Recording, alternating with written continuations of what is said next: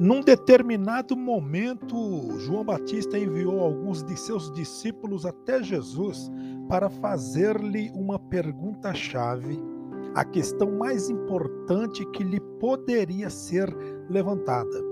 Ela está registrada em Lucas, capítulo 7, versículo 20.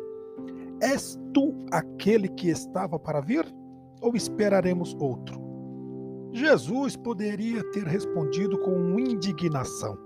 Poderia ainda ter dado exatamente a informação pedida. Contudo, em vez disso, ele disse: Ide e anunciai a João o que vistes e ouvistes.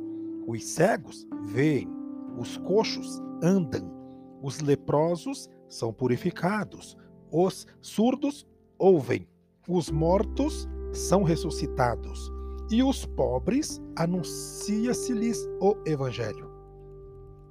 Jesus deixou que os seus atos falassem por ele.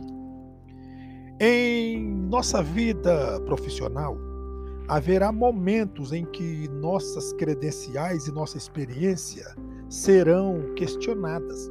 Quando isso acontecer, mencione tanto quanto possível os resultados que você obteve. Diga o que você fez, não o que você pensa a seu próprio respeito. Não fique na defensiva, mas deixe que o seu desempenho fale por você. De qualquer forma, no final vai ser ele mesmo que vai falar.